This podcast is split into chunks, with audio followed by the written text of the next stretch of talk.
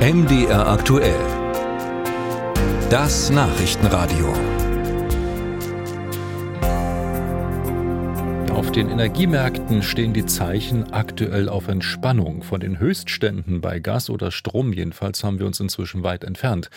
Die Tarife waren nach Beginn des Ukraine-Krieges in die Höhe geschnellt. Die Politik hatte daraufhin Preisbremsen eingezogen. Und mittlerweile lassen sich schon wieder richtig gute Angebote entdecken. Wer jetzt den Stromanbieter wechselt, kann ordentlich sparen. So viel jedenfalls wie lange nicht mehr, berichtet Christine Kielon. Immer mehr Stromanbieter geben die fallenden Großmarktpreise an die Endkunden weiter.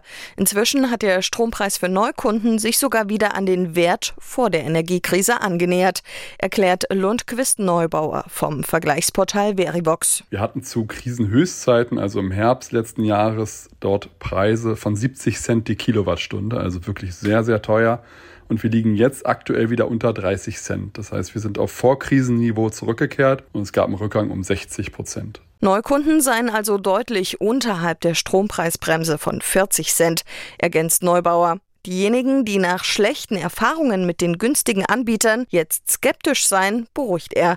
Die Energiekrise sei ein extremer Sonderfall gewesen. Dass die Preise noch einmal derart sprunghaft steigen, sei unwahrscheinlich. Schlimmstenfalls, wenn irgendwas schief geht, kommt man wieder zurück in die Grundversorgung, der übernimmt die Belieferung, aber bestenfalls spart man jede Menge Geld. Also wir liegen jetzt im Schnitt für so eine Familie mit einem Stromverbrauch von 4000 Kilowattstunden bei 560 Euro im Jahr Ersparnis. Der Verivox-Sprecher empfiehlt, einmal im Jahr Angebote zu vergleichen.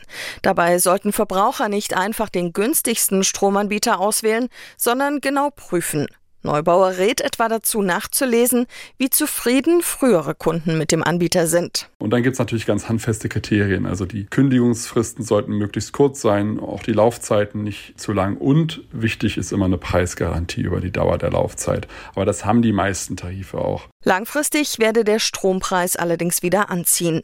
Gründe dafür sind die Kosten für den Netzumbau, aber auch ein höherer Strombedarf, etwa durch die Elektromobilität. Fachleute sprechen von einer Stromlücke, die entsteht, wenn die erneuerbaren Energien nicht schnell genug ausgebaut werden. Der Leiter des Instituts für Energie- und Klimaforschung am Forschungszentrum Jülich, Detlef Stolten, hat für das ARD Wirtschaftsmagazin Plus Minus berechnet, wie groß diese Stromlücke werden könnte. Auf einen ganz simplen Nenner gebracht fehlt 2030 ungefähr ein Drittel Kapazität.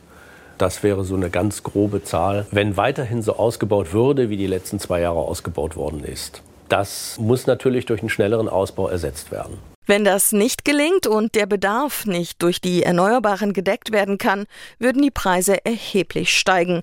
Fachleute halten Strompreise bis zu 80 Cent pro Kilowattstunde bis 2030 für realistisch. Ob es so kommt, hängt aber ganz allein von der Geschwindigkeit ab, mit der mehr Solar- und Windstrom gewonnen wird.